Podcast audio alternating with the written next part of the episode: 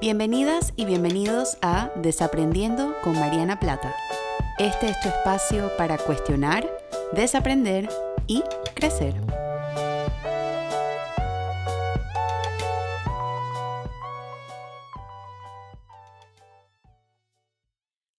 A todas y a todos, bienvenidos a el primer episodio del 2020 del podcast Desaprendiendo. Yo soy Mariana y estoy súper emocionada de retomar y de compartir con ustedes una semana más en este espacio para desaprender y crecer.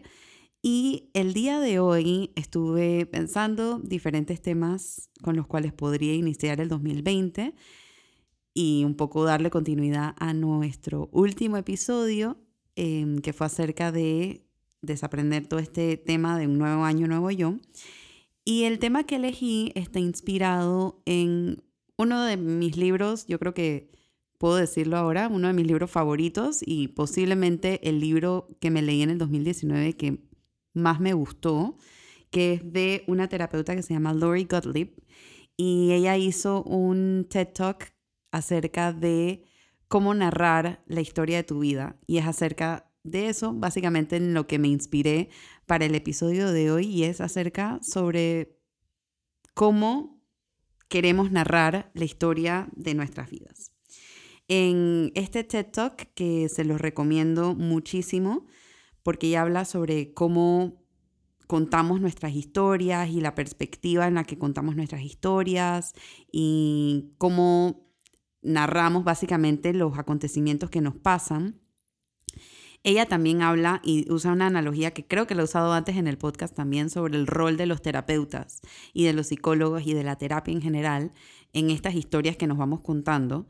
Y es acerca de ser coeditores junto con nuestros pacientes y junto con los pacientes de, de la terapia para empezar a narrar historias un poquito más sanas, un poquito más autocompasivas. Entonces, yo creo que elegí este episodio un poco por eso, porque es una buena forma de empezar el año tomando decisiones conscientes, un poco más sanas, un poco más autocompasivas, sobre la forma en la que queremos empezar a narrar la historia de nuestro año y posiblemente la historia de nuestra vida también.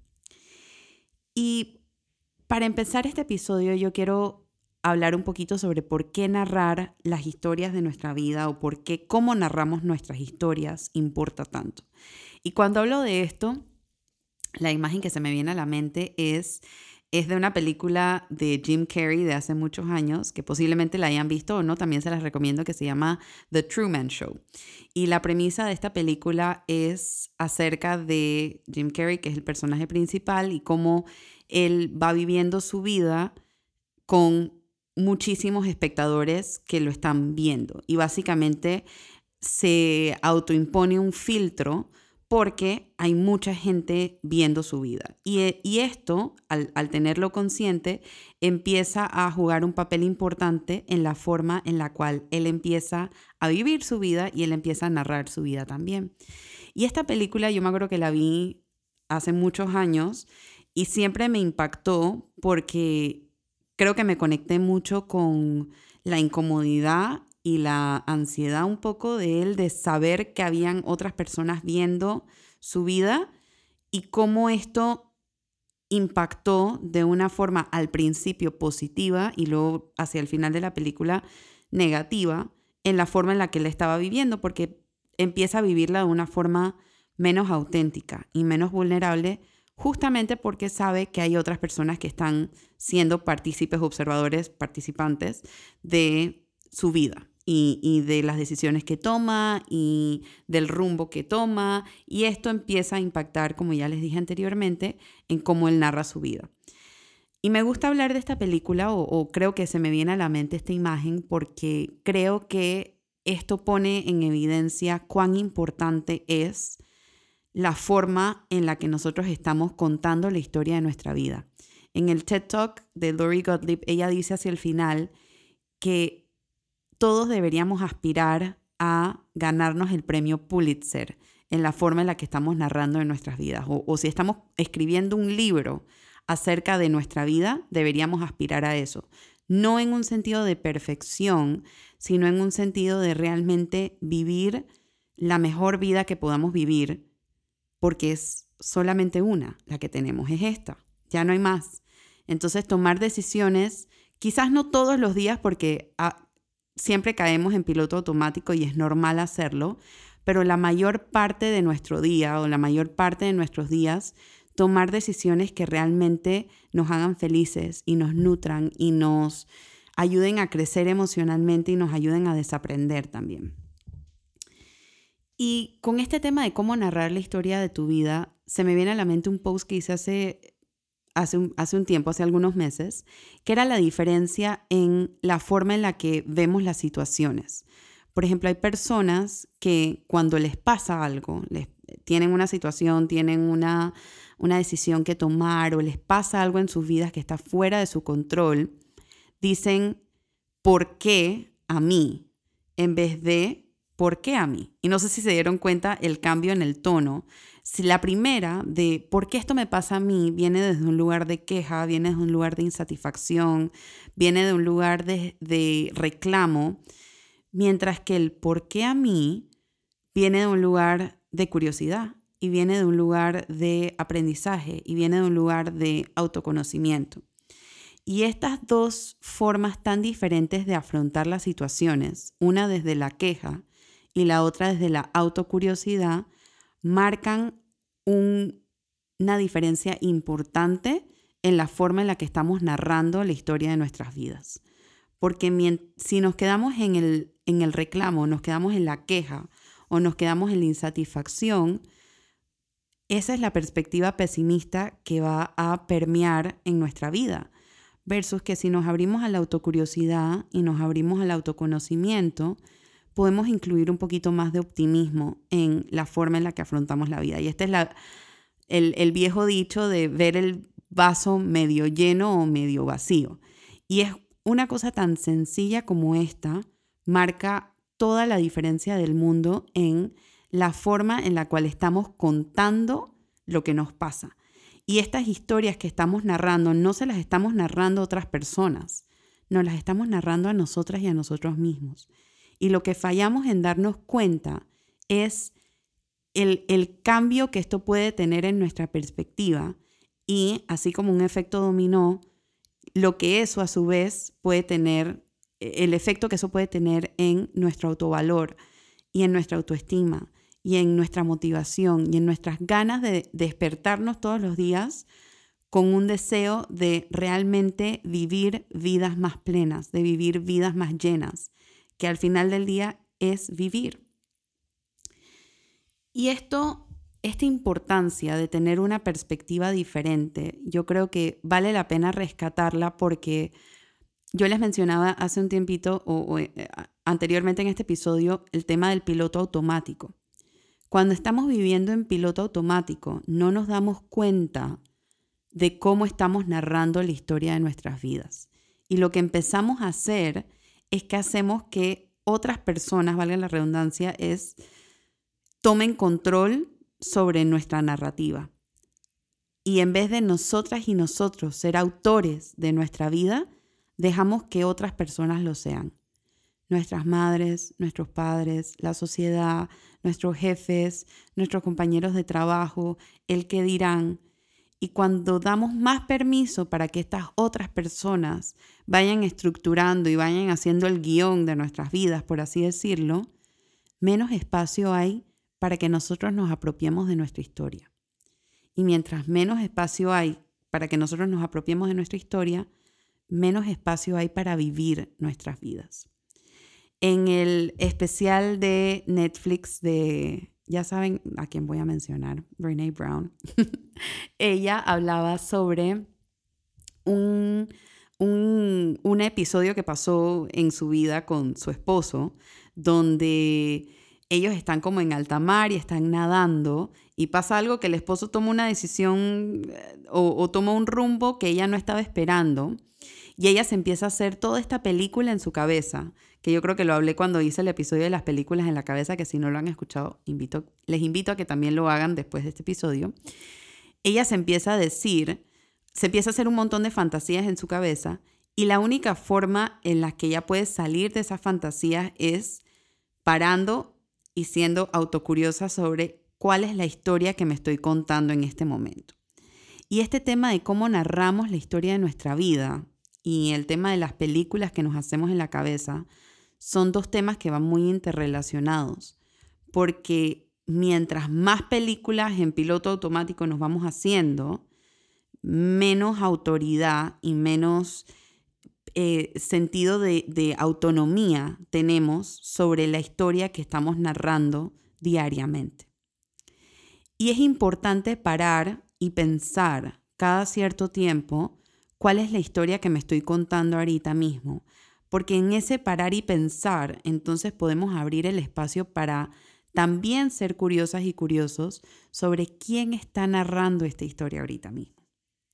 Es soy yo en mi completa conciencia y en mi completa autonomía o esta historia la está narrando mi ansiedad o esta historia la está narrando mis patrones familiares o esta historia la está narrando la sociedad o esta historia la está narrando esa amiga que no he visto en ocho años y me la encontré por dos segundos hace una semana y me hizo una pregunta que puso en tela de duda todo lo que estoy viviendo ahorita mismo.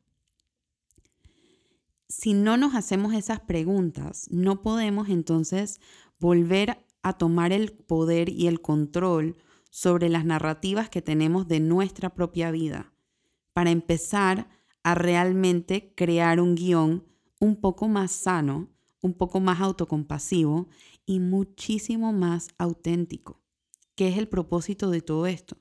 Es un guion la historia de nuestra vida o el libro que estamos escribiendo de nuestra vida que resuene con quienes nosotras y nosotros realmente somos.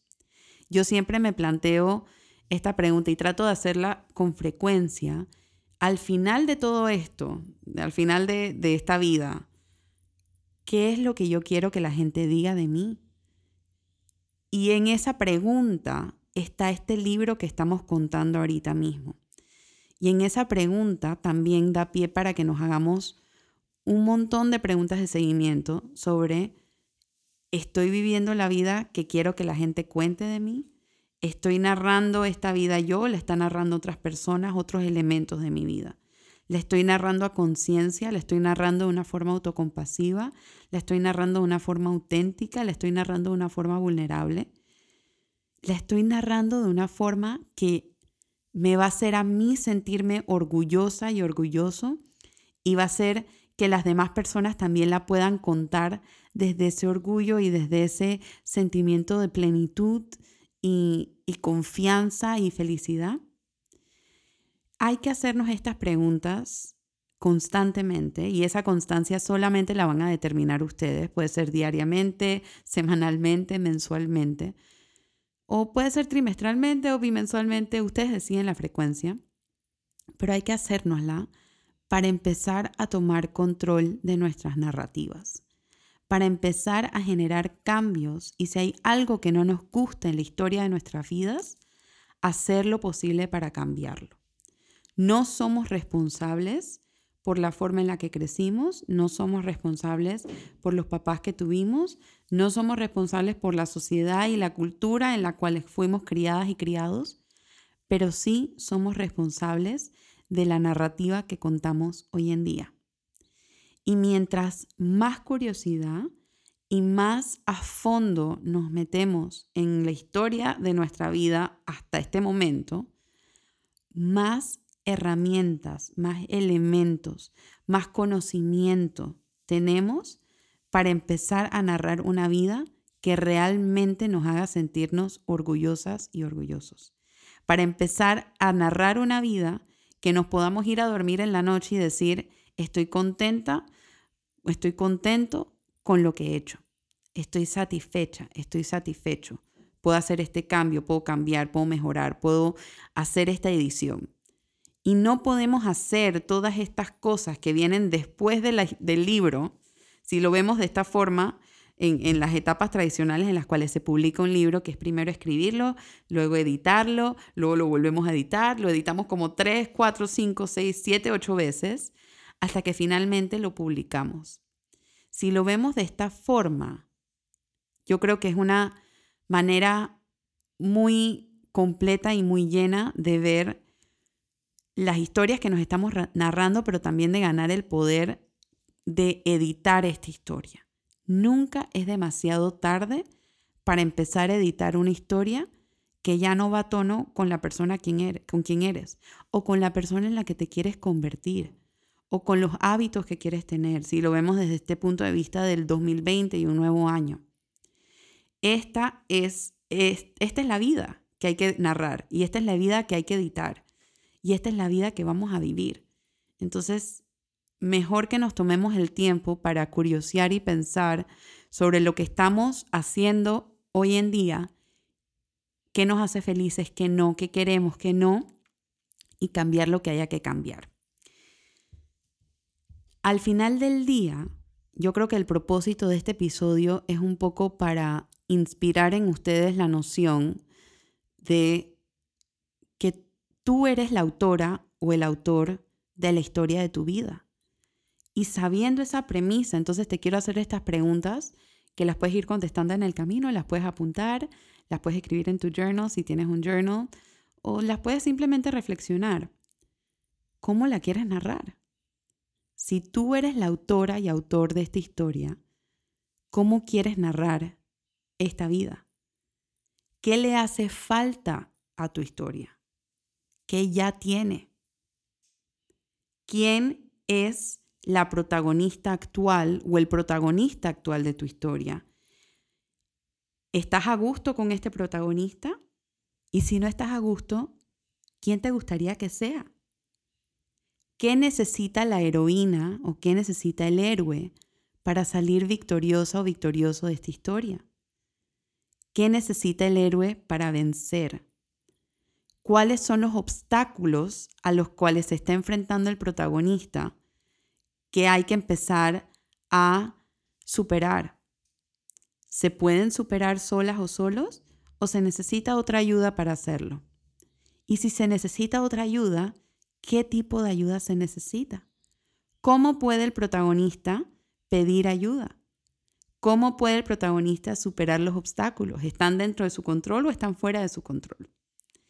Y estas preguntas, por más sencillas que sean o que parezcan, son sumamente poderosas, porque solamente en esta autocuriosidad y en, este, en esta reflexión de preguntas que realmente podemos ir encontrando el hilo conductor de la narrativa y la historia de nuestras vidas que nos estamos contando. Y, solo para ponérselos en, en contraste, hay una gran diferencia en la forma, en la perspectiva en la que contamos nuestras historias. Yo les decía al inicio el, post que lancé hace, hace algunos meses sobre por qué a mí y por qué a mí, la diferencia en el tono y la diferencia en la pregunta, que una va desde la queja y desde la, otra desde la autocuriosidad. Y aquí hay algunas otras formas que podríamos estar narrando nuestras vidas en, en la diferencia en las perspectivas. Por ejemplo, las historias que se cuentan desde el pesimismo versus las historias que se cuentan desde la gratitud.